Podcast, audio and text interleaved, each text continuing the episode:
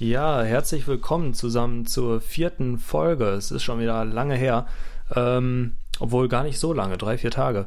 Aber egal, heute geht's um C Normal. Ähm, wir wünschen euch viel Spaß, aber vorher genießt das Intro. Äh,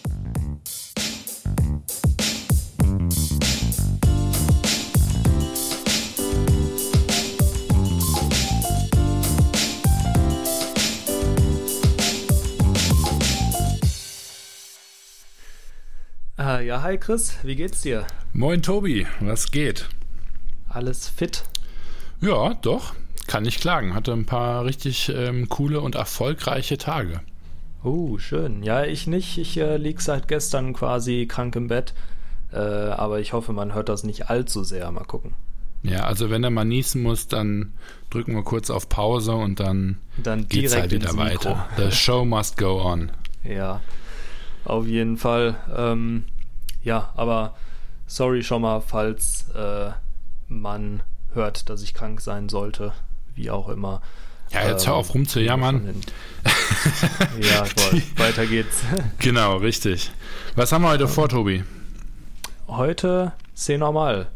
C normal. Es da, ist der Tag der Tage. Ne? Haben, äh, machen wir heute weiter, oder? Ja, finde ich gut. Ähm, jetzt müssen wir direkt mal überlegen, wo wir konkret aufgehört haben. Genau. Also, du hattest nämlich erzählt, dass du schon ein paar Videos auf YouTube gesehen hattest, irgendwie Jon Olsen und Janni Delay, die hatten Bock, eine eigene Marke rauszubringen. Das, genau, war so, ja. das war so der Standpunkt. Und dann hast du irgendwie erzählt, dass du ähm, gesehen hast, hey, die sind heute da und da. Nizza oder sowas war das, richtig? Ähm, ja, gut, die wohnen ja in Monaco, die beiden. Ähm, mhm. Oder ja, das ist jetzt einer der Wohnsitze, die die haben. Ne? Äh, ja. Wenn man eben reich und schön ist, hat man nicht nur einen, sondern mehrere Wohnsitze, ist ja klar. Ähm, aber genau, das ist der, der Hauptwohnsitz ähm, ähm, von den beiden. Mhm. Und ich habe eben tatsächlich, weil äh, wir haben ja natürlich wieder viel Feedback bekommen, habe ich mich ähm, ein bisschen versucht, auch die Folge vorzubereiten und äh, dem Ganzen etwas Struktur zu geben, damit wir hier nicht ähm, andauernd in der Timeline von äh, nach vorne und nach hinten hüpfen müssen. Ja, ähm, das, das haben wir eh vor für die nächsten Folgen natürlich. Äh, an der Stelle kann man vielleicht noch mal kurz einschieben. Danke auf jeden Fall für das Feedback, das wir äh, zu jeder Folge von euch bekommen. Hilft ja. uns natürlich auch weiter, das Ganze zu verbessern. Und äh, ja, wir sind da einfach dankbar für. Genau, und bei dem Aufstellen dieser Liste ähm, habe ich dann auch mal versucht, den Link rauszusuchen von dem Video, was ich damals geguckt habe. Mhm. Ähm, und das war gar nicht so einfach, muss ich ganz ehrlich gestehen. Ähm, und ich habe jetzt eins gefunden vom 20. Dezember, wo die genau das erwähnen, was ich da noch im Kopf hatte. Ich fand es jetzt so ein bisschen strange vom Zeitrahmen her. Also, ähm, weil ich beim letzten Mal, glaube ich, gesagt hatte, das war Anfang Dezember. Ähm, also ich muss wirklich nochmal in meine, meine Fotos-Timeline ähm, gucken, wann ich genau ähm, da die Fotos gemacht habe ähm, in, in, in Nizza. Mhm. Aber ja, um der Story jetzt nicht zu viel ähm, vorzugreifen, ich habe eben das ähm, QA-Video von der Janni auf YouTube gesehen wo sie ein bisschen einfach über ähm, ihre momentanen Projekte gesprochen hat, wie sie zu dem geworden ist oder wie sie zu dem Job gekommen ist, den sie heute macht.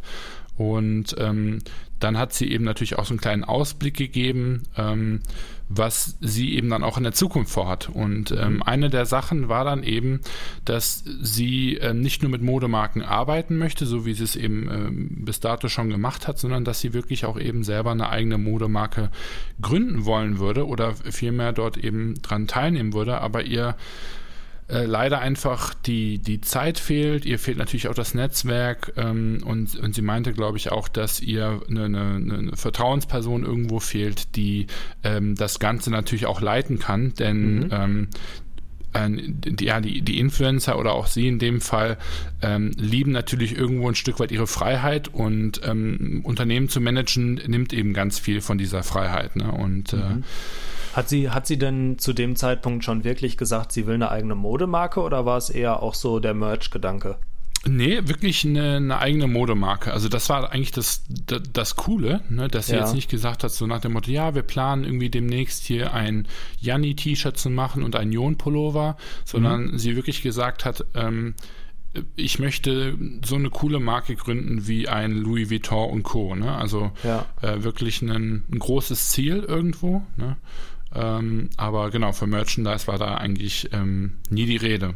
Okay, weil, weil ich finde das immer relativ schade eigentlich, wenn die Leute Merch irgendwie äh, announcen, ankündigen, weil mhm. dann weißt du, hast du direkt diese, diese schäbigen T-Shirts im Kopf, wo dann so ein kleines Logo drauf ist und dann ist gut.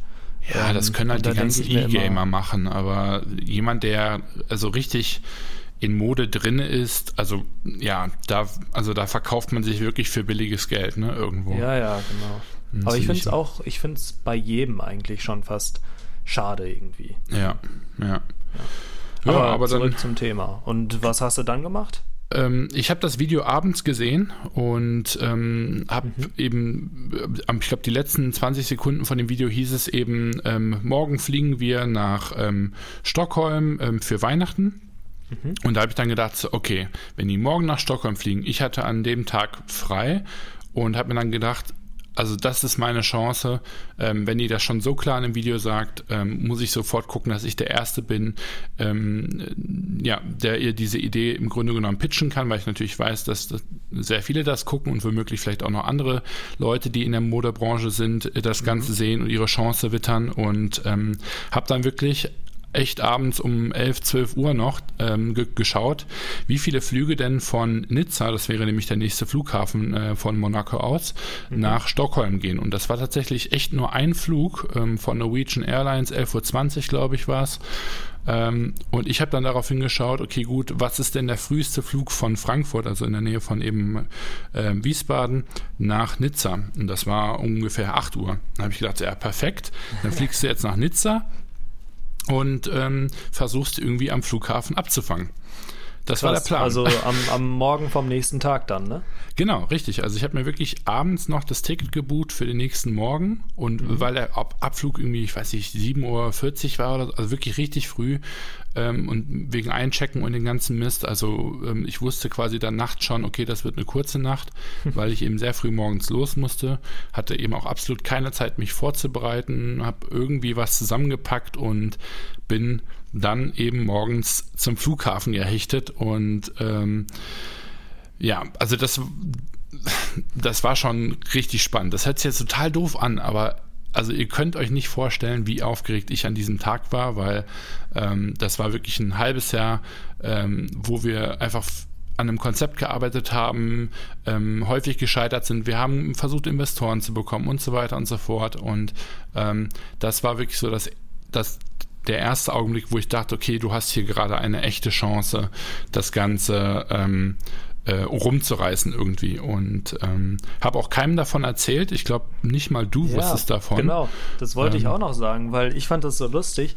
Du bist ja eher so ein Typ, du machst halt Dinge, aber du erzählst erst im Nachhinein davon. Und nicht ja. so irgendwie, yo, ich bin jetzt gerade auf dem Weg dahin oder irgendwie sowas. Und dann irgendwie so drei Tage später kam dann, ach ja, habe ich eigentlich schon erzählt, dass ich das und das gemacht habe? Ja. Ich so, was? Ja, vor allem, weil, ähm, also ich mache das wahrscheinlich deswegen, weil ich, und das ist eben das Ding, ne? viele finden das faszinierend, wie ich manchmal Sachen angehe. Viele wissen aber auch nicht, wie unsicher ich mir selber dabei bin. Ja, und ja ähm, jeder Einfluss von außen könnte quasi dieses ganz sensible Konstrukt, was ich mir dann da immer im Kopf zusammenhau, ähm, zerstören. Und deswegen in so ganz kritischen Momenten bin ich wirklich für mich ähm, und hoffe, dass mein Kopf quasi keinen Mist baut, im Sinne von, dass ich jetzt gerade eine total dumme Aktion mache. Ähm, und ja, dementsprechend ähm, habe ich da wirklich keinem einzigen von erzählt, bin morgens zum Flughafen und habe dann quasi auf dem Flug nach Nizza, der wirklich sehr kurz ist, ähm, dann irgendwie versucht, mich darauf vorzubereiten, habe überlegt, okay, gut, wo kann ich die abfangen, was sage ich denen, ähm, was ist, wenn die nicht da sind, was mache ich dann? Ja, ja. Ähm, also, weil man muss dazu sagen, ich bin absolut kein Fanboy, ne? Also ähm, ich habe ganz wenig irgendwie Helden oder Leuten, wo ich wirklich sage, da, da würde ich ausrasten, wenn ich die live sehe. Es ist einfach auch meiner äh, Arbeitsvergangenheit geschuldet. Ich habe mit sehr vielen ähm, Promis, Sängern und so weiter schon, schon gearbeitet zu dem Zeitpunkt. Und ähm, Ne, also ich habe auch für andere Dienstleister habe ich ähm, ge, ge, gearbeitet, wo wir eben für Sänger aufgebaut haben und ähm, ja, dementsprechend kenne ich das, mit, mit bekannten Personen zu arbeiten? Genau. Und nochmal zum besseren Verständnis, du hattest ja am Flughafen gearbeitet und da Promis und Hilfsbedürftige von A nach B gebracht und unter anderem auch als Bühnenbauer ähm, Bühnen für große Künstler wie zum Beispiel Sänger und Comedians aufgebaut und warst dann entsprechend auch mit denen in Kontakt und teilweise ja auch im Gespräch. Genau, in jedem Fall war ich selber Fanboy von, von Jon und Janni und habe mir dann ähm, auf dem Flug überlegt, wie ich die am besten approachen könnte. Ja? Also mhm. wie ich ähm, irgendwie mit denen eine äh, Konversation starten kann, ohne dass es jetzt komplett awkward ist. Ne? Ja. Ähm, und ähm, habe mir dann überlegt, okay, gut, was will ich denen sagen? Und ähm, ja, dann bin ich ziemlich nervös aus dem Flieger ausgestiegen und habe mir dann gesagt, okay, gut, das einzig Sinnvolle ist, ähm, wenn ich die quasi ähm, äh, anspreche nach der Sicherheitskontrolle. Denn Jon und Janni sind ja dafür bekannt, immer relativ last minute am Flughafen zu sein. Das heißt, sie sind relativ gestresst, wollen dann auch ihr Gepäck aufgeben, weil die haben wahrscheinlich auch ziemlich viel für Weihnachten. Dementsprechend ähm, hätte das, glaube ich, gar keinen Sinn gemacht, da ähm, jetzt groß ähm, die da irgendwie beim Check-in anzuquatschen. Mhm. Und ähm, ja, bin also gelandet in Nizza äh, bin rausgegangen und hatte eben noch ein bisschen Zeit, habe mich dann zu ähm, Joe and the Juice gesetzt, ja, wo, wo was man, was alle ähm, Jon Janni-Fans, die wissen, dass ähm, ja, die da ähm, Brand Ambassador davon sind und ähm, habe dann im Grunde genommen am Flughafen auf die gewartet und äh, ja, irgendwann kamen die dann tatsächlich auch, mhm. äh, wurden da schön in, in Limo vorgefahren ähm, und ähm, sind zu dem Check-in-Counter von, ich weiß gar nicht mehr, genau, Norwegian Airlines war das, ähm, und ähm, haben ihr Gepäck eingecheckt. Und ich saß halt eben, also ich habe mich wirklich die ganze Zeit so wie so ein Perverser gefühlt. Ne? also ich. Saß, du musst dir wirklich vorstellen, ich saß in diesem Joe and the Juice mit meinem Kaffee und irgendwie einem, einem O-Saft oder was und guck so auf diesen Norwegian-Schalter und sehe halt, wie die ein, einchecken. Und ähm, das war halt ja, es war halt, es war einfach richtig strange, muss ich ganz ehrlich sagen. So, und dann habe ich selber gedacht, okay, gut, alles klar, ähm, dann äh, musst du jetzt auch mal langsam durch die Sicherheitskontrolle. Habe erstmal geguckt, dass die äh, beiden natürlich mhm. durchlaufen, habe auch extra ein bisschen Abstand gelassen ähm, und ähm, hatte so die ganze Zeit Schiss, dass die mich entdecken, was ja völliger Bullshit ist, weil die mich ja nicht kennen. Ähm, und das war einfach wirklich echt richtig witzig. Und dann kam aber der erste große ähm, Knackpunkt, denn bei der Sicherheitskontrolle meinte dann die Dame, die dann immer schön die Tickets scannt für den Rückflug, so, ja, junger Herr, Ihr ah, Rückflugticket ähm, ja. geht aber erst in acht Stunden raus und wir lassen Sie nicht jetzt in den Transit. Und ich dachte so, oh shit, was machst du denn jetzt? Ja, weil Jon und Janni, die waren schon so bei der, bei der Sicherheitsschleuse. ich stand bei diesem Ticketscanner und ich dachte, scheiße, jetzt lässt sich mich hier nicht rein, weil mein Flug, mein Rückflug erst äh, abends ging. Ne? Ich habe also mhm. morgens den Hinflug gebucht und dann natürlich für denselben Abend auch wieder zurück, weil was soll ich in Monaco? Ähm, und dann wollte die mich da nicht reinlassen. Und dann habe ich gesagt, ja, ähm, irgendwie ein Freund von mir, der ist auch ähm, im Transit, der kann nicht rauskommen wegen Pass und so weiter. Ich meine, jetzt kannte ich mich mhm. natürlich gut aus an Flughäfen und wusste, was ich da eventuell sagen könnte. Ähm, und dann hat die sich da nach langem Bequatschen, hat die dann gesagt, okay, gut, alles klar, du darfst halt durch, ne? Äh, aber das war wirklich mega kritisch, weil es hat mhm. echt relativ lange gedauert. Ich bin auch zwischendurch auch nochmal zum Check-in-Schalter gegangen, äh, um nachzufragen, ob es irgendwie eine Möglichkeit gibt. Und ähm, Boarding hat angefangen für den Flug. Ich dachte, fuck, ey. Und dann, ja, und dann bin ich wirklich durch die Seko aber dann doch noch gekommen. Hab dann eben auf dem Board geschaut, wo das nächste ähm, Gate ist für Norwegian Airlines und habe dann gesehen, hier, okay, da alles klar und bin halt dahin gelaufen und ähm, ähm, dann hat Gott sei Dank ah. diese Tafel aber auch angezeigt, dass dieser Flug verspätet ja. ist.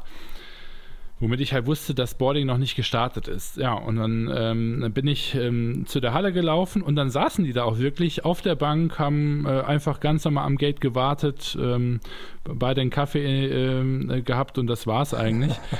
und dann kam halt mein großer Moment. ich, der, der kleine Christian Gosens mit seiner äh, voll tapezierten Wand, äh, muss jetzt diese Influencer ansprechen, um eventuell mit denen, ähm, ja, die Chance meines Lebens zu bekommen. Ähm, also ich weiß nicht, ob du es merkst, aber ich versuche das gerade so aufzubauschen, ja, wie kritisch dieser Moment war. Ja, klar. Das, das Problem in so einer Situation ist natürlich immer, wenn du die dann ansprichst, dann wirst du von denen natürlich auch direkt als Fanboy abgestempelt. Ja, ne? klar. Und, äh, ja, natürlich. Ja. Ja, also genau das war halt eben das Ding. Und ähm, naja, dann habe ich wirklich echt alles, äh, den ganzen Mut zusammengenommen, äh, bin dorthin gegangen und habe gesagt, hey, ähm, ich weiß, ihr werdet wahrscheinlich den ganzen Tag lang angequatscht. Ähm, und mir tut es auch echt leid, weil ich selber gar nicht so der, der Typ dafür bin, aber habt ihr fünf Minuten Zeit, ich würde euch sehr gerne einen Vorschlag machen. Und da waren die halt einfach voll entspannt. Ja? Die waren so, ja klar, setz dich hier hin. Ähm, äh, ja, worüber willst du quatschen? Ähm, du hast Glück, unser Flug ist verspätet. Und äh, die waren so total äh, redefreudig, ja, wo ich jetzt dachte so, also, ne, weil man, man überlegt sich ja vorher so, was ist die Wahrscheinlichkeit, dass sie sagen, boah, noch so ein Fan oder nee, wir machen keine mhm. Fotos, was ja, weiß ich. Ne? Klar so diese typischen Star-Allüren und die beiden waren halt so, ja, okay, alles klar, dann schieß halt los, ne? Und ähm, dann habe ich halt erzählt, dass ich das Video geguckt habe und ähm, selber eben ähm, in, in der Modebranche bereits ähm, schon drin bin und mhm. eben an einem Geschäftsmodell arbeite, womit ich genau solchen Menschen wie eben der Janni jetzt in dem Fall ähm, helfen möchte, ähm, eine eigene Modemarke aufzubauen und äh, ob sie denn Interesse daran hätten, ähm, und ja, dann hat, ähm, haben beide sofort Gas gegeben und haben gesagt, ja klar, ähm, haben wir Interesse, was ist denn dein Hintergrund und äh, sind dann eben so ein bisschen in das Gespräch reingekommen. Ich habe dann auch relativ schnell äh, ähm, herausgehört, dass ähm, eigentlich noch mehr Interesse der Jon hatte. also ich bin da ja hin, um der Janni das eigentlich zu pitchen, weil ich eben ja. von ihr wusste, dass sie die eigene Modemarke möchte. Mhm.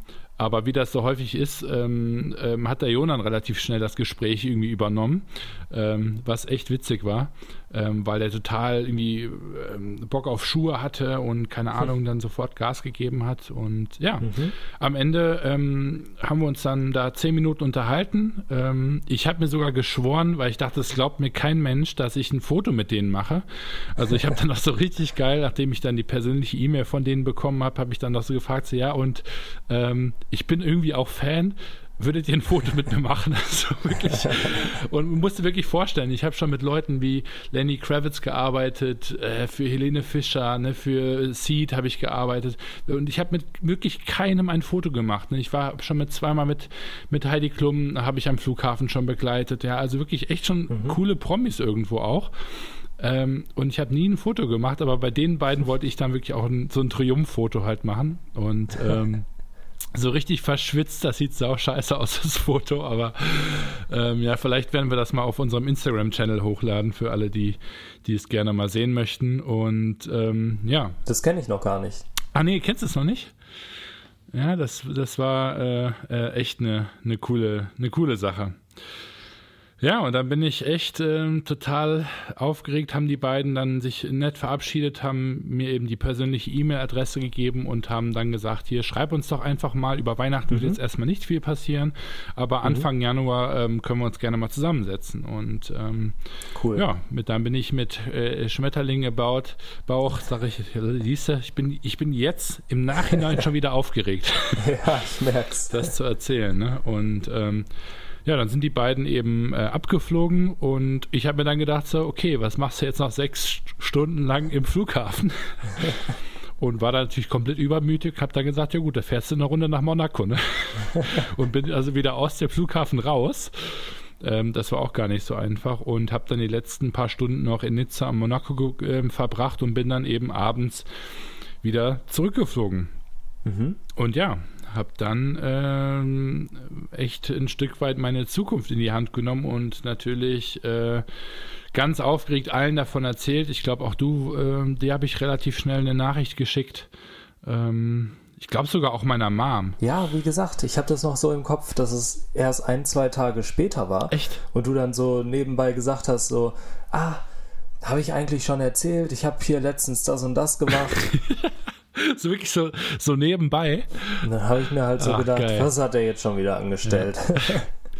Ja, aber das war, das war echt was. Und ja, über Weihnachten natürlich habe ich dann ganz viel am Konzept gearbeitet, habe mir dann überlegt, was wir zusammen machen können und habe den beiden dann auch geschrieben und ähm, ja, dann ging es wirklich auch relativ schnell. Also Anfang Januar habe ich mich da nochmal mit Jon in Sölden getroffen. Der hat mich dann mhm. wirklich direkt äh, nach Österreich eingeladen und ah, gesagt stimmt. so, hey, ähm, ich bin hier für ein Big Air Event, das war von Audi, glaube ich, ähm, irgendwie ja, wo die Freestyle-Sprünge gemacht haben und ähm, hat mich dazu eingeladen und sagte, ich bin hier zwei Tage, komm zwei Tage vorbei, du kannst ähm, mit auf das Gelände und dann können wir uns abends im Hotel treffen und dann eben zusammen über die ganze Geschichte quatschen.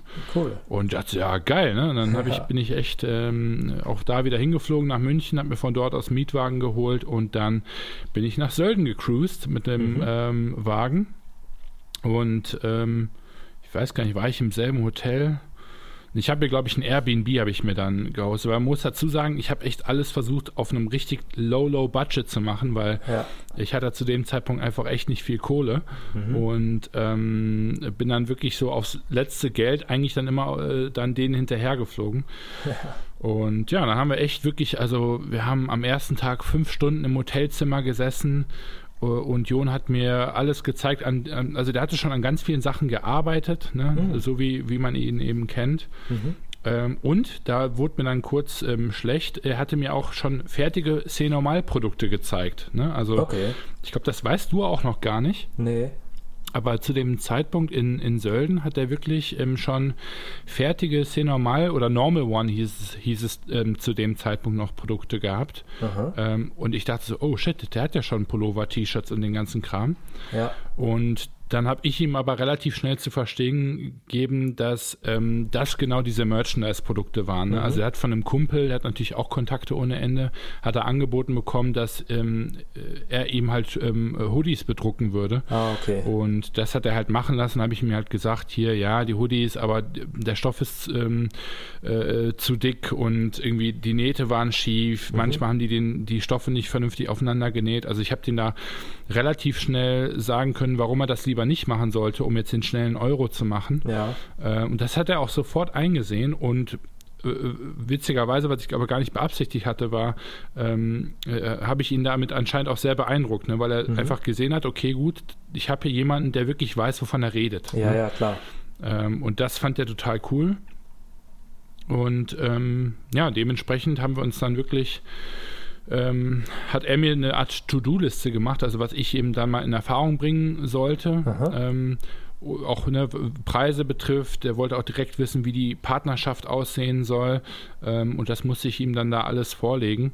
Okay. Und ähm, ja, dementsprechend bin ich wirklich mit äh, Kopf randvoll dann aus Sölden wieder abgehauen, zwei Tage später. Ja. Ähm, äh, mich sieht man übrigens auch in, dem, in einem der Vlogs in, in dem ja, RS6 hinten. Also es ist echt witzig, über das halbe Jahr dann ja. ähm, sieht man mich immer mal wieder in den Vlogs so irgendwo im Hintergrund. So wirklich so wie so ein schlechter Statist.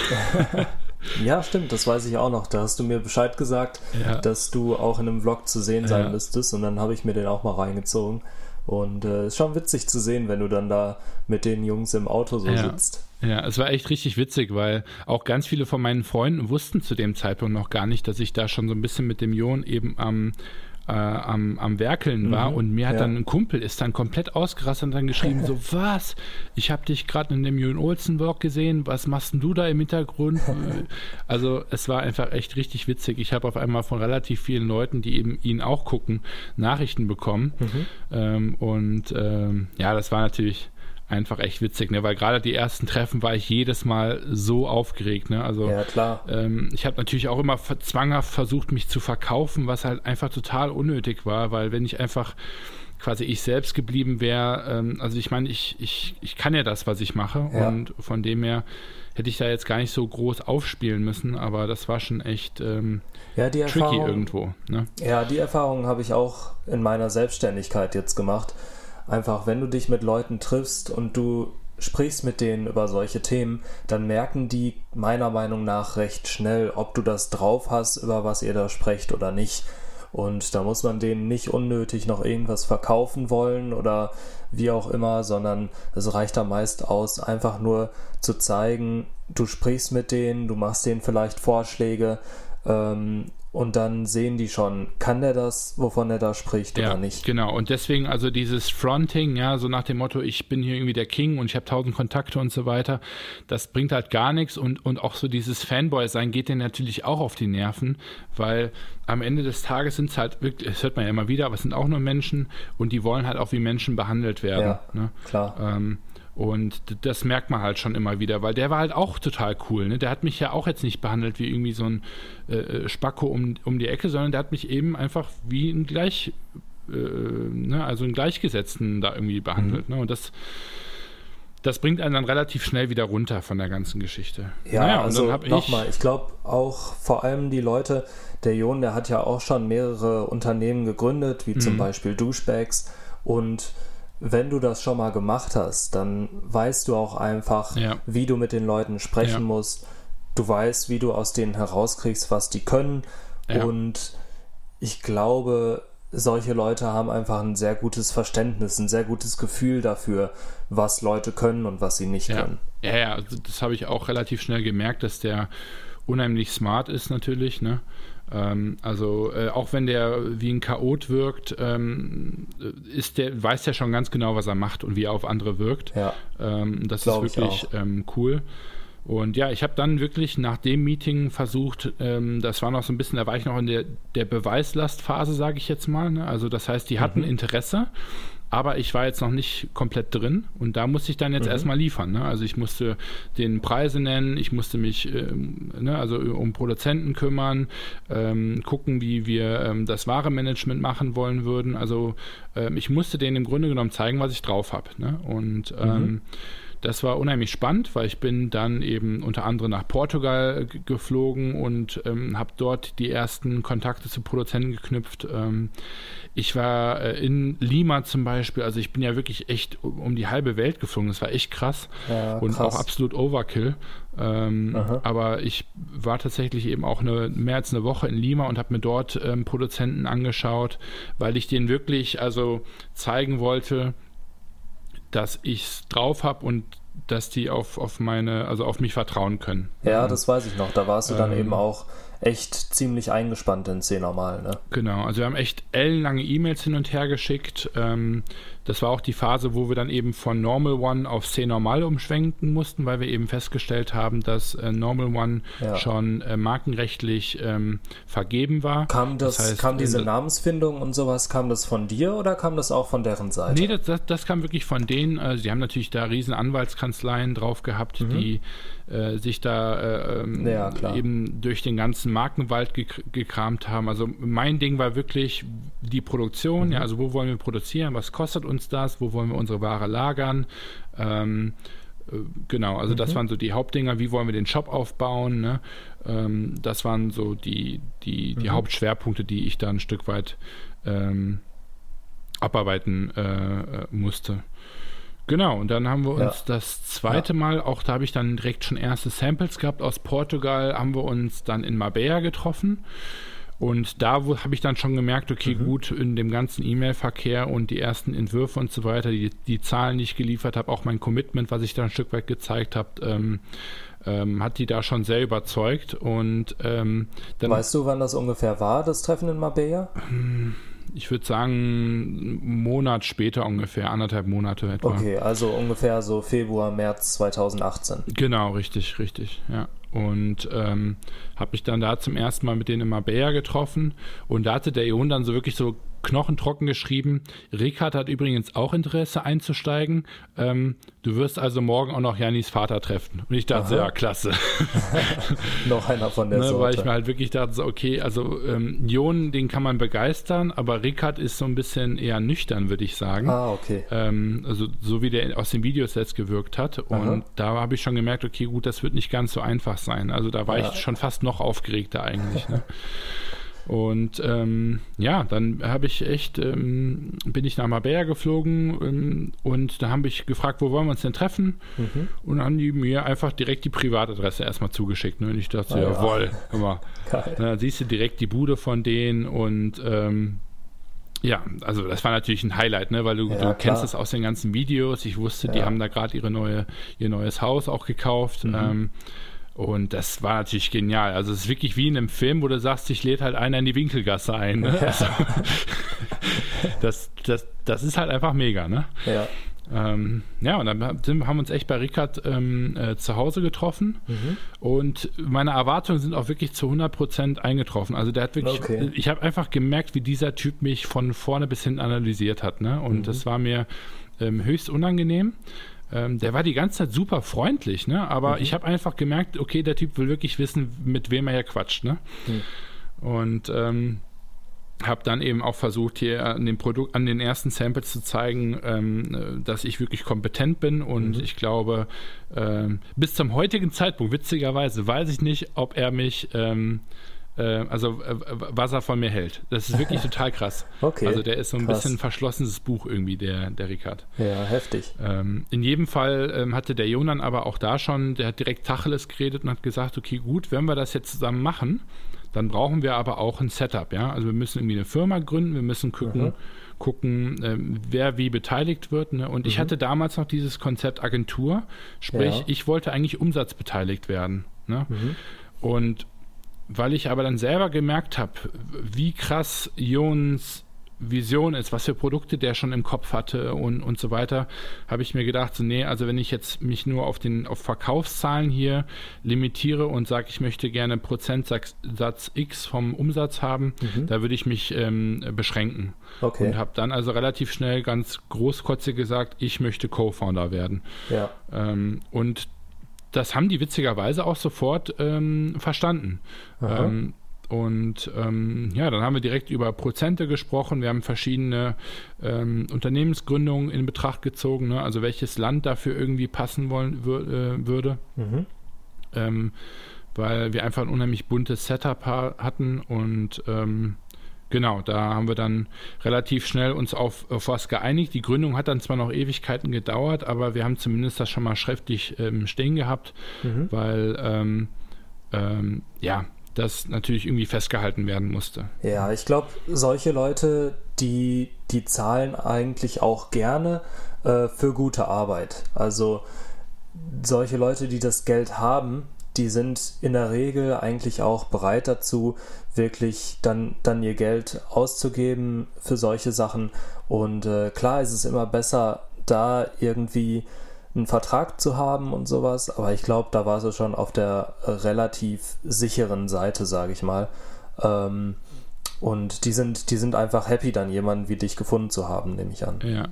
Wobei man aber auch da sagen muss, also die haben natürlich schon irgendwelche Con Contingencies da einbauen wollen. Ne? Also sowas mhm. wie, dass wir eben sagen, ich kriege jetzt nicht alle meine Anteile sofort, ne? weil ja. ich da ja bis dahin ja noch nicht viel be äh, bewiesen hatte. Ähm, aber du hast vollkommen, vollkommen recht. Also mir war das immer höchst unangenehm, das Thema, weil okay. du kennst mich gut. Ähm, du weißt, ich bin eigentlich immer schon jemand gewesen, der eigentlich erst mal macht ja. und dann, wie das am Ende verrechnet wird und so weiter. Das, also klar juckt mich das, weil das ist halt wichtig. Mhm. Ähm, aber ich habe so viel Spaß an dem, was ich mache, dass ich das auch ganz häufig so relativ weit in den Hintergrund verdränge. Ne?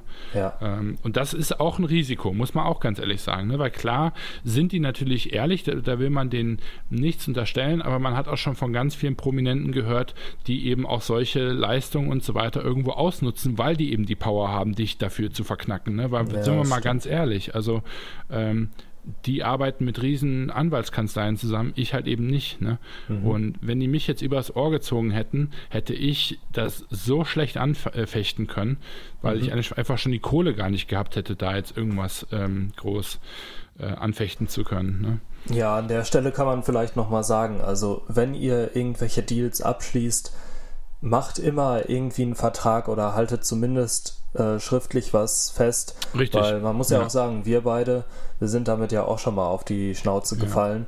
Äh, mehrmals schon. Und ja, stimmt, ähm, genau. ja, macht vorher das aus, was, was wichtig oder macht vorher das aus, was ihr euch wünscht. Ähm, einigt euch mit, mit euren Partnern und dann seid ihr auf der sicheren Seite. Ähm, weil sonst geht ihr wirklich ein hohes Risiko ein und äh, das können wir beide, denke ich, nicht empfehlen. Ja, ja. aber das war wirklich cool, weil ähm, ich habe einfach bei dem zweiten Meeting in Mabea gemerkt, so hey, ähm, ich, also es ist einfach wirklich eine sehr nette und entspannte Atmosphäre gewesen. Ne? Also ähm, ich kann, genau, ich kann das gar nicht häufig mhm. genug sagen. Also ähm, die sind so, wie sie in den Videos sind, sind die auch natürlich privat und ähm, ähm, da einfach wirklich äh, unheimlich mhm. ähm, angenehm. Ja, ich, ich ja. weiß noch, muss ich noch dazu sagen, als du einmal mir gesagt hast, ähm, von wegen, ich glaube, der Jon denkt, ich wäre irgendwie so ein reicher Schnösel, der äh, hier das Ganze einfach nur zum Spaß nebenbei macht. Ja, gut, äh, so habe ich ihm das ja auch verkauft. ja, aber ja. Ja, dabei warst du eigentlich nur ein Student, der ja. kaum Geld hatte und der einfach Bock auf dieses Projekt hatte und wusste, dass er, dass er das eben auch kann. Ne? Ja. Ja, das war auch ein bisschen dem Setting geschuldet. Ne? Also ich habe das, also es war zum Teil natürlich, war das von mir mit mhm. Absicht, ne? weil ich einfach Schiss hatte, dass ich nicht als ähm, ebenbürtige ähm, Geschäftspartner wahrgenommen werde. Ja, ne? Aber wenn ich jetzt gesagt ja. hätte, so ja, ich bin Bauingenieurstudent, ähm, ne? ich arbeite nebenbei noch am Flughafen, ach ja, und ich möchte mit euch jetzt eine Modemarke aufbauen, das mhm. hätte sich einfach scheiße verkauft. Ne? Und ja. dementsprechend habe ich so getan, ne, als sie auch am Flughafen, so nach dem Motto, weil die dann natürlich auch gefragt haben, so, was, bist jetzt extra hingeflogen? Ich, sagte, ich habe gesagt, so, ja klar, ist doch kein Ding. So. also ähm, völliger, völliger Bullshit halt auch. Ne? Oder ich habe auch gesagt, so, egal wo ihr seid, ähm, ich komme einfach dahin geflogen ähm, und dann können wir über die Sachen quatschen. Ne? Und dann war es halt eben mhm. Sölden, wo ich dann gesagt habe, so eine Woche vorher gar kein Thema, ich hole mir, fliege nach München, hole mir einen Mietwagen, fahre zu euch runter. Das waren halt für mich riesen Ausgaben, ne? Also ja, klar. Ähm, das war halt nicht wenig. Ja, klar, aber da sieht man halt auch, du musst es eben auch wirklich ähm, zeigen, dass du bereit ja. bist, da was für zu opfern ja. und äh, da sieht man eben auch, wie viel dahinter steckt. Ähm, das war nicht mal eben so gemacht, dass ja. du da äh, mit denen im Boot warst und gut ist, hast deinen Soll erfüllt, sondern du musstest dich ja auch erstmal beweisen, ähm, und dann für die jeder, jederzeit bereit sein. Jederzeit ja, also das war so ein bisschen diese Fake it until you make it Logik, aber die ist halt auch nicht immer gesund. Ähm ja, wobei man auch sagen muss, du hast denen ja nie irgendwas versprochen, was du dann letztendlich nicht halten konntest. Nee, das, das in jedem Fall nicht, das stimmt. Also ich habe mich äh, smart verkauft, aber ich habe die nicht angelogen. Das, das in keinem Fall. Ja, das stimmt auf jeden Fall. Ähm, Nee, also von, von, von dem her, ähm, das war schon wirklich cool. Ja, und dann haben wir uns ähm, äh, bei dem Meeting in Marbella natürlich auch überlegt, okay, gut, was für Produkte wollen wir eigentlich machen? Ne? Ähm, weil ich ja irgendwie dann zwar ganz viele Produzenten angegangen bin, aber das war so ein bisschen irgendwie ähm, mit einer Shotgun auf Spatzen schießen. Ähm, ich wusste ja gar nicht genau, mhm, was genau. wir überhaupt produzieren wollen. Ne? Und da haben wir uns dann irgendwie mal einen Plan gemacht und haben dann geguckt, okay, gut, was wollen wir hier ähm, äh, auf die Beine stellen und haben dann eben gesagt, okay, gut, dann lass uns doch erstmal mit den leichtesten Sachen anfangen, T-Shirts und Hoodies, macht halt mhm. leider jeder, ja, ähm, aber wir wollten auch da erstmal jetzt nicht ein unnötiges Risiko eingehen. Ne? Ähm, Okay. Und ja, das gab mir dann natürlich eine gute Guideline und ähm, für alle, die, also ich, ich habe mir vorgenommen, so ganz bisschen auch da auf die Entwicklung der Produkte einzugehen. Mhm. Denn was wir halt gemacht haben, ist, und das machen relativ viele Unternehmen, wir haben mit Reference Samples gearbeitet. Ne? Also das ja. heißt, man kann sich das jetzt nicht so vorstellen, dass wir da äh, irgendwie ein Sideboard stehen hatten und wir haben dort ein T-Shirt an die Wand gemalt und haben gesagt, das ist es, sondern wir haben eigentlich viel mehr T-Shirts und, und, und Hoodies aus den Schränken von denen genommen und quasi geguckt, okay, gut, was gefällt euch denn hier am besten? Ja, genau. Und warum gefällt euch jetzt das spezielle Feature? Und dann haben wir aus verschiedenen Produkten ähm, ein neues quasi zusammengebastelt. Ähm, mhm. ne? So könnte man das schon fast sagen. Also der Jon hatte irgendwie einen Pullover von, äh, von Gymshark, glaube ich, war das, ähm, wo der die, die, die Nähte total cool fand und sagte, hier, ich möchte nicht so eine Schulternaht, sondern ich möchte diesen Raglan-Style haben, mhm. äh, was man im Sportbereich im, häufig verwendet. Ähm, und da hat er gesagt, ja, aber ich finde den Schnitt von, ähm, von dem und dem Hoodie gut. Ich weiß jetzt gar nicht mehr, was das für einer war. Ähm, dann hatte er wirklich äh, die Schere angesetzt und hat gesagt, lass uns unten anstatt ein Bündchen machen wir eine Raw Edge. Und dann habe ich wiederum an den Prints gearbeitet. Wir arbeiten also sehr viel auch mit Photoshop. Ähm, und nehmen eben Fotos auf. Und es ist alles sehr raw. Ne? Also ja. ähm, man kann sich das wirklich so vorstellen, ne? der setzt halt die Schere an, dann schneidet er an einem 300-Euro-Hoodie halt rum und sagt, okay, so finde ich es geil. Ja. So machen wir es. Ne?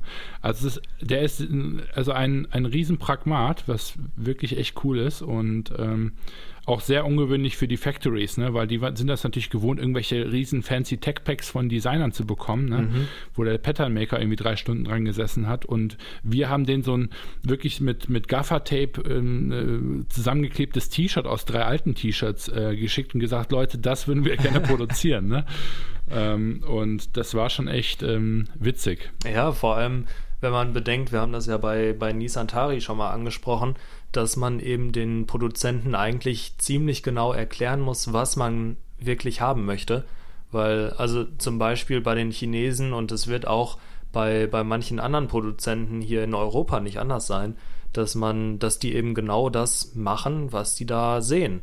Und ja. äh, ich kann mir vorstellen, wenn du irgendwie so einen zusammengeklebten Hoodie oder so nach China schickst, dann äh, kleben die da auch Gaffertape drauf auf ihre Hoodies und sagen, jetzt ist er fertig. Weißt du? So. Ja.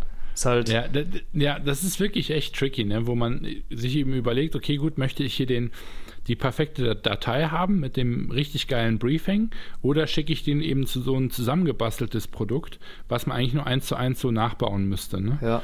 Ähm, und äh, du hast vollkommen recht, also auch mit einem Land wie Portugal, oder das ist allgemein, äh, wenn Kommunikation zwischen Menschen, ne, sagst halt A und kommt halt B an. Mhm.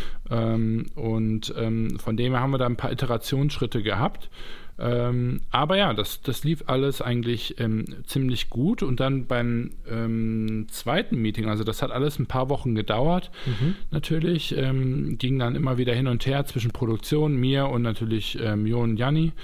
Ähm, und haben sehr viel über E-Mail gearbeitet. Das, das, hat wirklich echt ewig gedauert. Und ach so, genau, eine große Sache, die was für mich einfach war, wir hatten zwar ähm, den Vertrag, den wir da irgendwie hatten, schriftlich, aber es gab immer noch keine Firma. Mhm. Und außerdem, man muss sich das so vorstellen, die haben natürlich viel zu tun. Ne? Das heißt, manchmal kam auch auf, auf eine meiner E-Mails dann auch vier Tage lang keine Antwort. Ne? Mhm. Und ich muss ganz ehrlich sagen, also das hat mich eigentlich am meisten belastet weil ich hatte zwar was Schriftliches, aber ich wusste nie, ob die jetzt quasi nächste Woche schreiben, ach Chris, weißt du was, ähm, wir haben irgendwie eine coolere Person getroffen. Ne? Ja, Oder, dieses, dieses ähm, Warten, ne? Und du weißt ja, also, nicht, was passiert. Ja, ja. ja wir haben da ja viel drüber gesprochen auch, ne? Ähm, weil mich das einfach kirre gemacht hat. Ne? Ja. Ne? Dieses immer auf eine auf eine E-Mail warten und auf der anderen Seite wollte ich natürlich nicht jetzt jeden Tag schreiben, weil ich wusste, manche Sachen müssen einfach dauern. Ne? Ja, klar. Und aber das ist so eine ganz so gefährliche Mischung aus, ich bin unheimlich ungeduldig, dann aber auch, man hat noch zwar klar noch alles schriftlich, aber noch keinen echten Vertrag. Die Gründung ist noch nicht gemacht, man hat auch noch keine Verkäufe, ja.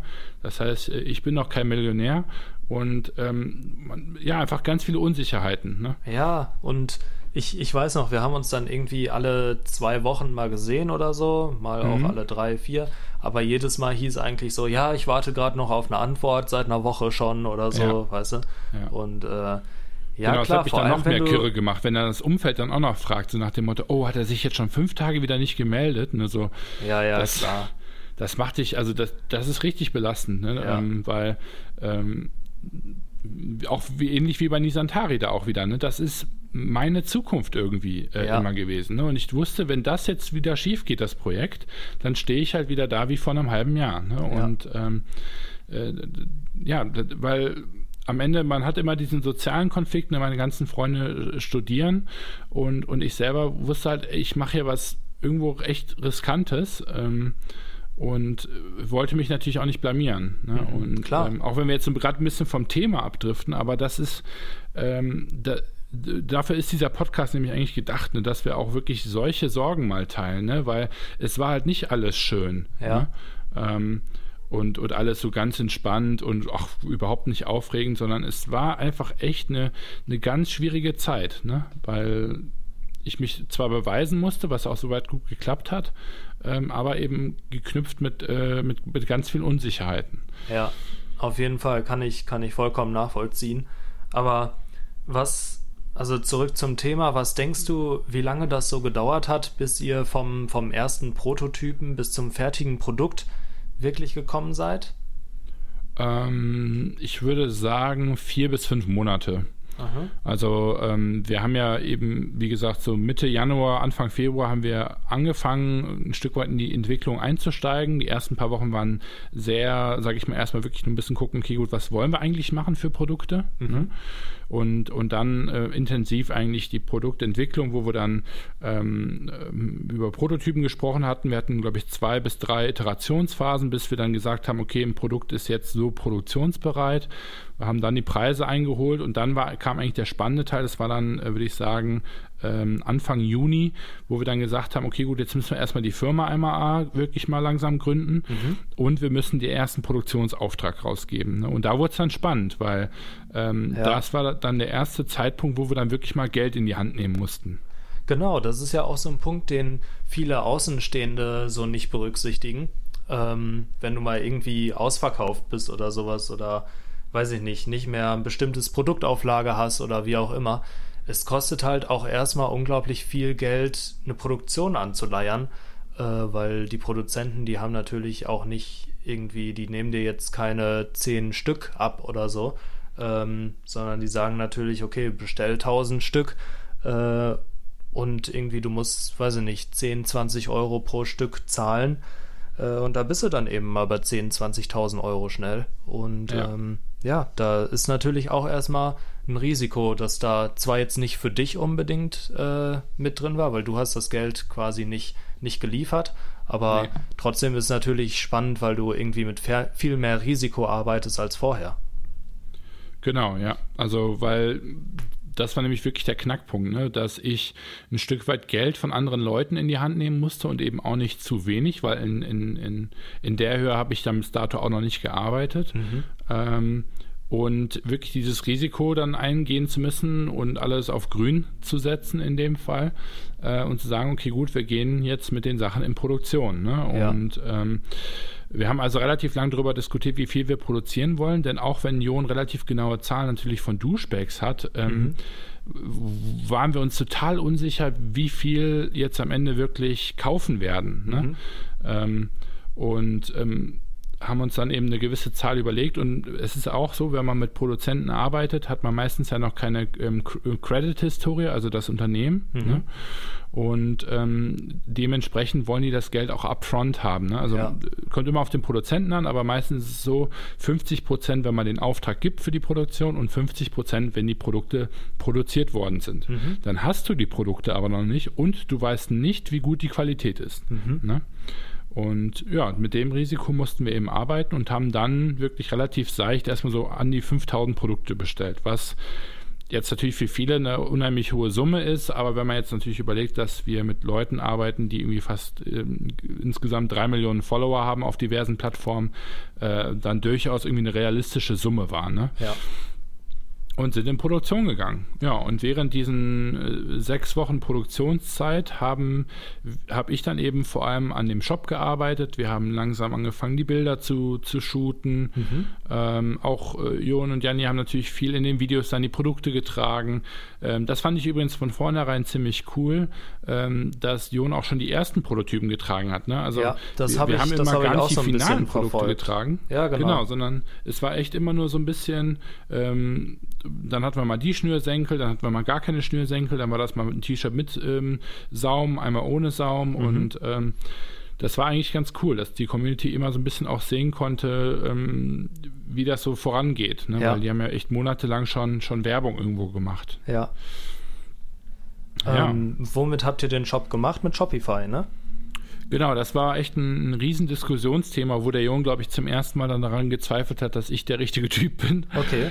Ähm, denn äh, man muss dazu sagen, Douchebags hat regelmäßig Probleme mit ähm, den Produktlaunches, wo die Webseite einfach crasht. Ne? Oh, okay. Ähm, die haben auch schon die Webseite von Jensen gecrashed und also regelmäßig, egal mit wem die arbeiten, äh, fallen die Webseiten in, äh, ineinander, wenn halt irgendwie 300.000 Leute innerhalb von einem Abend da draufklicken. Ja. Und da hat er eben zu mir gesagt und gesagt so, hey, wir brauchen wirklich ein Setup, was nicht zusammenbricht. Ne? Mhm. Ähm, weil es teilweise eben wirklich Stunden bis zu Tage dauert, das dann wieder ähm, live zu bekommen. Dann habe ich halt zu dem Zeitpunkt gesagt, ja, ähm, es gibt eine einzige Plattform, die ich kenne, wo man eben weiß, dass die diese Crash nicht hat mhm. und gleichzeitig aber eben sehr leicht zu handeln ist für uns, wo wir sehr viel selbst machen können und nicht direkt drei Programmierer äh, brauchen, weil wir wollten das Ganze sehr lean machen. Ja. Und das war eben Shopify, ne? oder ist Shopify. Mhm. Nach wie vor. Ihr habt ja dann also den, den Shop und äh, auch alles eigentlich, was so, was so mit den Produkten zu tun hatte und eigentlich komplett C normal habt ihr ja selbst aufgebaut, ne? Ohne, ja. ohne externe Hilfe groß. Ja, es war echt witzig, weil ähm, am Ende, wir haben für echt viel Geld am Ende natürlich produziert, ne, mhm. weil 5000 Produkte, das hat echt ein bisschen was gekostet. Ähm, aber der Rest war wirklich sehr lean. Ne? Also äh, wir haben jetzt hier keine fancy Designer an Bord geholt oder irgendwelche Grafiker. Ja, ich habe den Shop, den, den habe ich komplett aufgebaut. Die Produktfotos, die wollte der, der, der Jon äh, natürlich äh, zusammen mit der Janni machen. Ähm, viele Ideen kamen auch zum Beispiel von Benny natürlich, von, von Rickard. Ne? Rickard war von Anfang an ein bisschen mehr auf den Zahlen drauf, hat uns ein bisschen mit einfach allgemein seiner, seiner, seinem Business-Hintergrund äh, geholfen. Mhm. Ne? Also ähm, er selber ist ja be äh, bekannter Unternehmer und hat eben die Historie. Und ähm, das war wirklich ein cooles ähm, Setup und gleichzeitig hätten wir uns eigentlich so viel mehr auch leisten können, weil es wäre ja jetzt nicht das Problem gewesen, da noch einen Programmierer anzustellen, ne? Weil ähm, wenn wir ja eine Sache quasi, also wenn es uns an einer Sache nicht gefehlt hat, dann war es ja Geld eigentlich, wenn man mal ehrlich ist. Ne? Ja gut, aber nur weil man es hat, muss man es ja nicht irgendwie unnötig ausgeben. Ne? Das nee, ja und das fand ich geklappt. eben so cool. Ne? Ja. Das fand ich so cool, weil das für mich eben auch hieß, dass das Risiko irgendwo für mich, dass ich quasi am Ende der Arsch bin, nicht so hoch ist. Ne? Weil genau, ja. ich wusste halt, okay, wenn die Produktion schief läuft, dann bin ich dran. Ne? Mhm. Dann, dann habe ich richtig Bockmist gebaut. Aber alles andere hatte ich entweder selber in der Hand oder hatte wirklich sehr vertrauensvolle Partner oder es war eben in der Hand von Jon ne? und, ja. und Janni. Und das war eigentlich das Coole ne? von, von vornherein. Ja, nice. Und wann, ja. wann war dann so der, der erste Launch wirklich, wo ihr gesagt habt, okay, ihr geht jetzt auch mal richtig online? Genau, es hat dann ein bisschen gedauert. Das, der erste Launch war dann tatsächlich erst, ich glaube, am 22. Oktober. Bin mir nicht 100% sicher, nagelt mich nicht drauf fest, aber äh, in dem Bereich war es auf jeden Fall. Ähm, viel später, als wir eigentlich wollten. Ne? Die ja. Kollektion wollten wir wirklich eigentlich im Sommer rausbringen, ja, oder Ende des Sommers äh, zumindest. Und das lag halt leider unter anderem an der Firmengründung. Ähm, und ähm, ja, auch ein Lager zu finden, gut, es hat ein bisschen mhm. gedauert, bis wir dann die Shootings hatten, ähm, weil man muss halt eben auch da wiederum sagen, ich nach wie vor noch relativ viel gearbeitet und ähm, äh, irgendwo ja auch noch mein Studium, wobei ich da schon wirklich sehr raus war, muss man auch ja. ganz ehrlich sagen. Ähm, und, Jo und Janni sind halt irgendwie nebenbei noch um die Welt gereist. Ne? Mhm. Und ähm, deswegen hat das alles ein bisschen länger gedauert, als wir dachten. Aber 22. Oktober war dann wirklich der, der, der erste Launch-Tag und das war natürlich dann, wo, wo es für mich äh, kritisch wurde, ne? weil wir haben, eine, ich glaube, eine Woche vorher haben wir ähm, die Ware bekommen. Ähm, ich habe mir die natürlich angeguckt. Das war auch das erste Mal, dass ich wirklich einen, einen LKW äh, aufgemacht habe und, und, wir reingeschaut haben und ne, das war alles was, was wir produziert haben. Das ist ja. natürlich ein Riesenmoment. Ne? Ja, klar. Also so einen LKW aufzumachen, das zu sehen, ist schon wirklich ähm, sehr rewarding irgendwo. Ja. Ähm, da kann man sich auch mal vorstellen, wie viel Klamotten das eigentlich sind. Ne? 5000 Produkte. Genau. Ja. Sind halt jetzt keine, weiß ich nicht, irgendwelche Zettelchen, die du so übereinander ja. stapeln kannst. Auch wenn ja, du T-Shirts gut übereinander stapeln kannst, aber es ist halt ja. immer noch einfach ein kompletter LKW voll. Ja, es waren, ja, genau, also genau, es waren zehn Paletten, ne, irgendwie 1,80 Meter hoch und, und komplett voll alles. Ne? Und das ist natürlich schon, schon heftig. Und noch krasser war aber dann witzigerweise die Anlieferung von unserer Verpackung. Denn ähm, wir haben natürlich ähm, auch noch eine richtig coole Verpackung entwickelt, ähm, die witzigerweise meine Idee war. Und ich weiß noch, wie wir beide darüber gesprochen haben äh, in dem Sommer, wo ich noch dacht, zu dir sagte, boah, Tobi, ich habe hier eine Idee für, ein, für einen Container als Verpackung. Ja. Ähm, den man auch genauso aufmachen kann wie ein Container und der eben mit einem Container bedruckt wird, aber eben sehr normal heißt. Und das wird unser, unsere Ver Ver Versandverpackung. Mhm. Und ich weiß, wie wir hier in Wiesbaden gesessen haben äh, bei einem Glas Wein und, und ich quasi mit dir überlegt habe, soll ich das überhaupt Jon und Janni pitchen oder ist die Idee zu bescheuert? Ja, ne? das weiß und ich also auch, noch. Also auch da, ne, da, am Ende, ähm, ja, ich habe irgendwo viele geile Ideen, aber ich habe auch ganz häufig so Momente, wo ich selber nicht bin, äh, sicher bin, ob das jetzt verrückt ist, ne? Oder ob das wirklich, ob, ob ich da was Cooles habe, ne? Ja, klar. Also Und, ich meine, cool ist ja auch, ist ja auch so eine Sache, es muss ja die Masse auch feiern, ne? Und das ist halt, beziehungsweise es muss halt dem Kunden einfach gefallen, sagen wir es mal so. Ja. Und äh, du kann, konntest dich zu der Zeit eigentlich noch mit jeder bekloppten Idee so ins Ausschießen. Zumindest mhm. hattest du so ja, das genau, Gefühl, richtig. ne? Ja, genau. Von daher ja. ist ja, ja, vollkommen verständlich, dass du da eher noch gezweifelt hast. Wenn du dem jetzt mal irgendwas äh, Dummes vorschlagen würdest, würde er wahrscheinlich sagen, nö, machen wir nicht und weiter ja. geht's.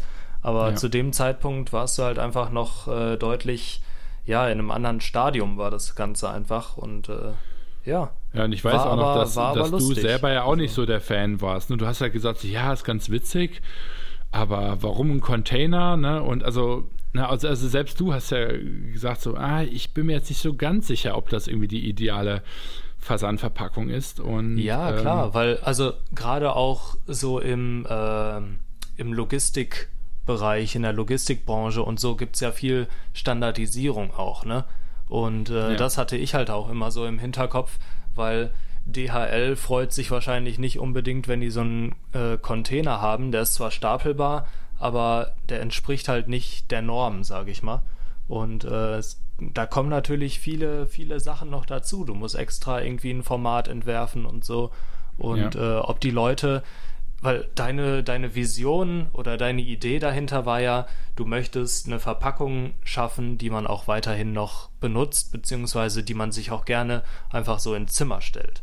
Ja. Und da ist halt meine meine Befürchtung gewesen, dass es nicht vielleicht so viele machen würden. Ich fand die Idee an sich geil, aber ich äh, war mir nicht so sicher, ob man sich jetzt so einen Container wirklich dahinstellen würde im Zimmer. Deshalb, ja. also ich, ja. ich fand die Idee ganz witzig, aber ich habe jetzt auch nicht so die, die Verbindung einfach gesehen zwischen Container und dem, was du vorher erzählt hast, ja. ähm, weil ich da auch einfach nicht so tief drin war. Ne?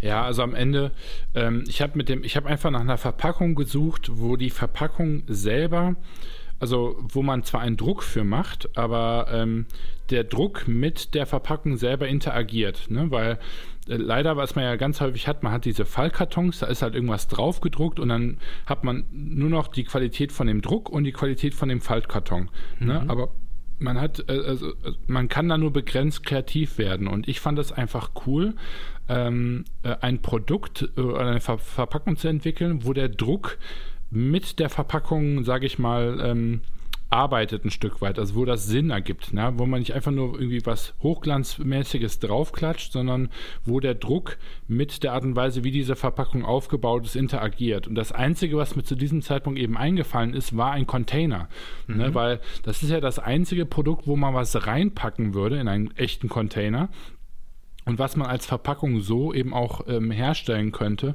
mhm. sodass eben der Druck mit der Art und Weise eben interagiert. Ja. Und das war so der, der Hauptpunkt. Und dann kam eben noch dazu, wie du eben gesagt hast, dass man das eben saisonal dann eben auch noch verändern kann, dass man dem Ganzen mal eine andere Farbe gibt, ne? dass man mal einen Strandcontainer macht, was weiß ich, ne? im Winter zum Beispiel dann das Ding in Rot mit, mit Schneeflocken drauf, ne, wie wir es dann gemacht haben. Und genau, ja. ähm, das ähm, war einfach cool. Und ähm, was ich dann daraufhin gemacht habe, ich habe mir dann doch meinen Mut zusammengenommen, habe das einfach ausgedruckt auf einem DIN A4-Blatt. Ähm, also ich habe selber die Faltform quasi im, im PC erstellt und ähm, habe das ausgedruckt, ausgeschnitten, zusammengefaltet und dann ähm, eben bei meinem nächsten Meeting in Mabea äh, mitgenommen und denen das direkt so auf den Tisch gestellt und habe gesagt, Leute, das wird unsere Versandverpackung. Ja. Ähm, und das war geil, weil ähm, die einfach sofort gesehen haben, okay, gut, ähm, so, so wird es aussehen, nur in größer. Ne? Mhm. Und ähm, das war echt cool. Jonas hat auch sofort gesagt, ich bin dabei ähm, und ähm, wollte, hat nur noch mal so ein paar Kleinigkeiten geändert, wollte äh, das ein bisschen grafischer haben und dann war das Ganze aber eben auch perfekt und damit hatten wir dann wirklich alle Sachen, um dann wirklich auch launchen zu können. Jetzt haben wir wieder einen riesen Exkurs gemacht und leider sind wir wieder in der Timeline so ein bisschen hin und her gesprungen, aber ähm, weil die einfach am Ende so erfolgreich ist, diese Verpackung, äh, musste ich da jetzt nochmal kurz die Hintergrundstory zu ähm, erzählen, weil ähm, auch da wissen einfach gar nicht, äh, ganz viele gar nicht, wie die zustande gekommen ist. Ne? Ja, ja. So, 22. Oktober, Tobi. Jo, was ist da passiert? Das, das war krass, der Tag, weil Ja. äh, das war der Tag des Launches.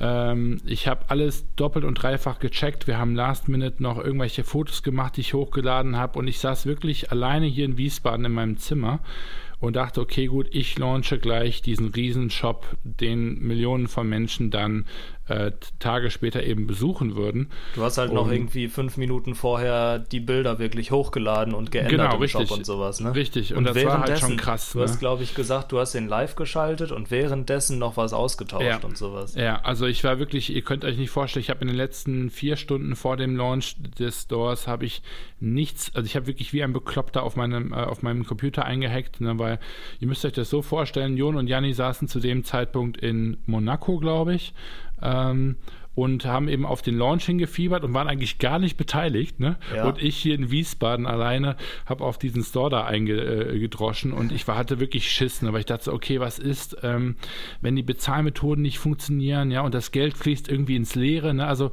man wird dann so richtig paranoid und hat einfach nur Schiss, dass irgendwas schief geht, ne? Ja. Was ist, wenn der Server doch nicht standhält? Ähm, was ist, wenn ich irgendwie die Passwortseite dann nicht vernünftig ähm, weggeschaltet bekomme und, und einfach zu, zu spät launche, ne? Ähm, oder uns irgendeiner verklagt, weil wir irgendwas falsch gemacht haben. Ja. Also ähm, ein, ein wirklich ein total beängstigender äh, Moment irgendwo. Ähm, und dann war der Moment da. Ich habe auf einen Haken geklickt, was, äh, womit das Passwort verschwindet und die offizielle Shopseite live geschaltet wird. Ähm, und habe auf Save geklickt und ähm, dann ging es ab. Jawohl. Und dann ging es richtig ab. So wie es sein muss. Also ich habe ich hab wirklich äh, kontinuierlich F5 gedrückt äh, und geguckt, dass die Webseite refresht und in den ersten zwei Minuten ist nichts passiert. Und ich dachte so, scheiße, du hast irgendwas falsch gemacht. Ja. Und auf einmal fängt mein Handy an zu pingen, meine E-Mails sind durch die Decke geflogen. Ich habe von jedem Kunden, der bestellt hat, habe ich eine E-Mail-Bestätigung an mein persönliches E-Mail-Postfach bekommen, weil ich bei Shopify vergessen hatte, den Haken wegzumachen. Ach du Scheiße. Ich habe nach drei Minuten habe ich nochmal auf F5 gedrückt, 300 erste Bestellungen. Ich habe nochmal auf F5 gedrückt, wirklich innerhalb von drei Sekunden und es waren 500 Bestellungen. Also wirklich in, im Sekundentakt, im, wirklich in alle zehn Sekunden Ja. mehr als 150 Bestellungen dazugekommen. Ne? Ja. Also unglaublich. Jon hat mich natürlich zugespammt, weil er wissen wollte, und wie, wie sieht's aus, wie sieht's aus, äh, verkaufen wir, verkaufen wir. Ja. Äh, habe dann da versucht, ihm noch zu schreiben und habe währenddessen aber auch noch festgestellt, und das war dann wirklich auch der erste richtig dicke Fail, den ich mir da geleistet habe, oder nicht ich, das war am Ende die IT schuld, ähm, war nämlich dann Produkte ausverkauft nach irgendwie sieben Minuten teilweise. Mhm. Und unter anderem auch die Hoodies. So, und bei denen hatten wir das Problem, dass die Männer- und die Frauen-Hoodies, die waren eins zu eins gleich. Und wir haben auf, auf beide Hoodies haben wir denselben Bestand gebucht. Ne? Ja. Ähm, das heißt also den doppelten Bestand. Und der Ah. Shop sollte sich selber im Hintergrund updaten. Das heißt, wenn also ein Typ ein Hoodie gekauft hat, äh, schwarz in M, Ja. sollte bei der Frau in schwarzen M auch eins aus dem Bestand rausgehen. ja.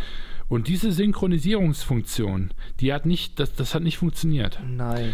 Und das heißt also, der Shop hatte quasi den doppelten Bestand bei den Hoodies drin, was dazu geführt hat, dass wir am Ende wirklich nach 15 Minuten 350 Hoodies überverkauft haben.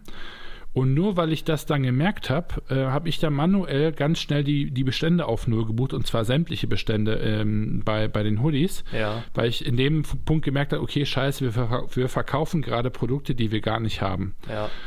Und da ging der Arsch kurz auf Grundeis.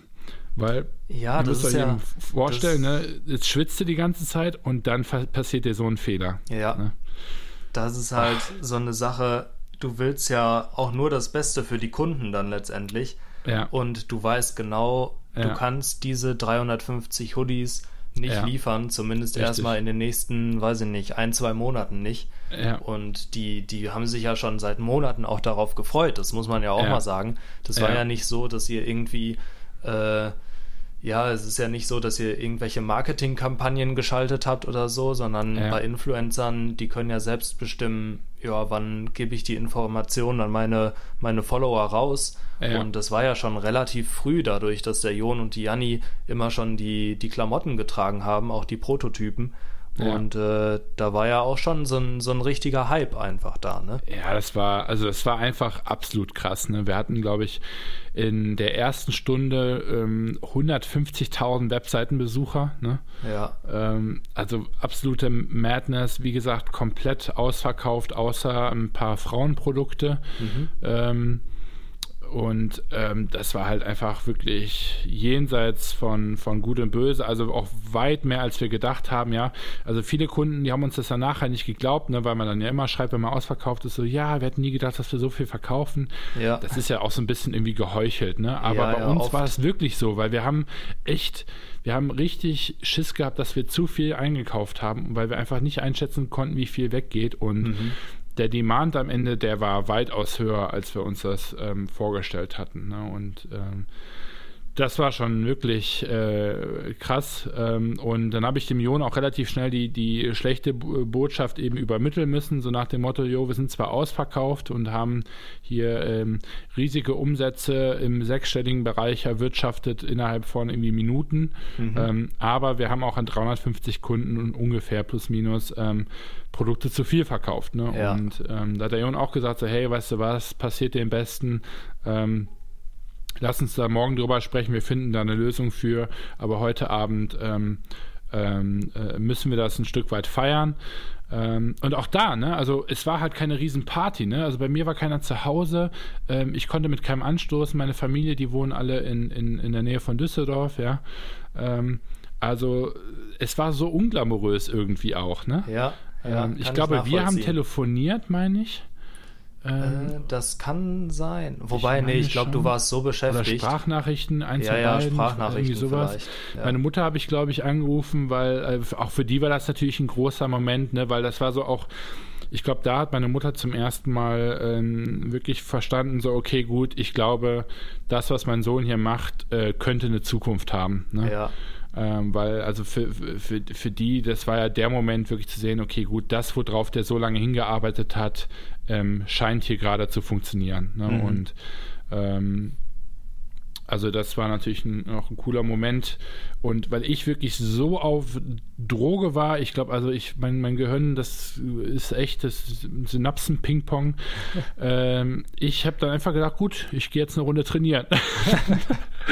Und dann bin ich wirklich, wirklich eine Stunde oder anderthalb Stunden, also wirklich sehr, nach, äh, sehr schnell danach, bin ich ähm, ähm, zum Fitnesscenter einfach gegangen und bin trainieren gegangen. und das Geil. war einfach, also das ist so cool gewesen, ja, weil ähm, du fühlst dich bestätigt, es fällt, ja. fällt, ganz viel Last von dir ab. Genau, ja, du weißt halt einfach, du hast heute was Cooles geschafft. Genau, also du hast heute richtig was, ein Feuerwerk abgerissen, ne? Und kannst dich total feiern. Und ich bin so ganz entspannt halt einfach trainieren gegangen. Ja, man, man muss ja auch immer sehen, die Arbeit, die da drin steckt, ne? Und ja. es ist ja nicht nur irgendwie ein Tag oder so, sondern Du hast ja, ja dann halt quasi das, das Ganze von den letzten zehn ja. oder ja. vielleicht sogar noch mehr Monaten. Äh, das hat sich ja, ja alles. Das war der gelohnt. erste wirklich richtig große Erfolg für mich als Gründer. Ne? Das war so die erste Bestätigung, so nach dem Motto: hey, du bist hier wahrscheinlich auf dem, auf dem richtigen Weg. Ne? Und ähm, das war schon cool. Also das war schon wirklich richtig cool, gleichzeitig natürlich auch überfordert. Man kann das nicht, nicht glauben, ja, dass ich, der Typ hier in Wiesbaden, ähm, ähm, jetzt hier einfach erstmal so Influencer kennenlernt, damit den Shop aufmacht und dann auch noch so durch die Decke geht mit, mit der ja. Marke. Das, äh, das verstehe ich heute noch nicht, um ehrlich, um ehrlich zu sein. Ne? Mhm. Und ähm, ja, was macht man denn dann, wenn man dann mal so richtig feiert? Ne? Ich bin ja, auch ganz bodenständig, also außer trainieren gehen natürlich. Ja. Auf dem Rückweg, du, habe ich mir erstmal ein Ruby Bubble gekauft. Ne? Weil für alle, die, mich kennen, also ich trinke ähm, fast kein Alkohol äh, mittlerweile, ähm, einfach weil ich ein Stück weit ähm, natürlich leistungsbereit sein möchte zu jedem Zeitpunkt. Ähm, und habe mir dann gedacht, so, aber irgendwie muss ich es halt schon feiern. Und dann bin ich echt übermütig in den Rewe reingelaufen und habe mir erstmal ein Ruby Bubble geholt und habe so ganz verschwitzt mit diesem Ruby Bubble äh, eine Instagram-Story-Foto gemacht. Ähm, auch dazu gibt es dann eine Post in Instagram. Ähm, sieht halt scheiße aus, aber ähm, das war ich an dem Abend. Ähm, mit riesen Augenringen, total im Eimer, verschwitzt vom Training und eben eine Flasche Kindersekt in der Hand. Schmeckt aber auch geil. Ja, also, also es hat eigentlich geil. scheiße geschmeckt, aber, aber es war einfach äh, trotzdem mein, mein triumphaler ähm, Moment. Und ähm, ja, das war, das war schon wirklich cool. Und äh, ich glaube, auf der Note auch irgendwo würde ich ein ganze, ein Stück weit diese Story abschließen. Also, mhm. ähm, ne, wie so bei so einem Buch, man fiebert so zu einem Moment hin, es kommt die Pointe und jetzt ähm, ja, kriegt sich das Adrenalin mal langsam wieder ein. Ähm, ja. Es ist natürlich noch ganz viel danach passiert, aber ich denke mal, da werden Tobi und ich in den nächsten Folgen darauf eingehen, damit wir diese Folge jetzt auch nicht wieder zu lang machen, weil wir sind schon wieder weit über der Zeit. Genau, ich habe nur noch eine kleine Frage, die du jetzt mhm. gar nicht so beantwortet hast quasi. Okay. Ähm, sondern, oder ja, was war denn der Zeitpunkt oder wann war der Zeitpunkt, wo klar wurde, dass du auch wirklich Geschäftsführer wirst? Ähm, Weil du wolltest ja erst, nochmal, um das so zu, zu rekapitulieren, du wolltest ja erst äh, quasi nur als, ich sag die ganze Zeit quasi, ich habe jetzt definitiv abgelegt, jetzt kommt quasi. Mhm. Ähm, Stimmt, ja, ist schon aufgefallen in der letzten dass, Folge. Dass du, ähm, du wolltest eigentlich als Agentur auftreten und dann war aber klar, dass es eigentlich mehr Arbeit ist als nur für eine Agentur, dass du mehr involviert wirst. Aber mhm. so dieser, dieser Punkt, wo gesagt wurde, hey, wer wird denn bei uns eigentlich Geschäftsführer? Wann war das so? Ja, den gab es eigentlich nie wirklich, muss okay. ich ganz ehrlich sagen. Denn ähm, ich bin ja gar nicht Geschäftsführer.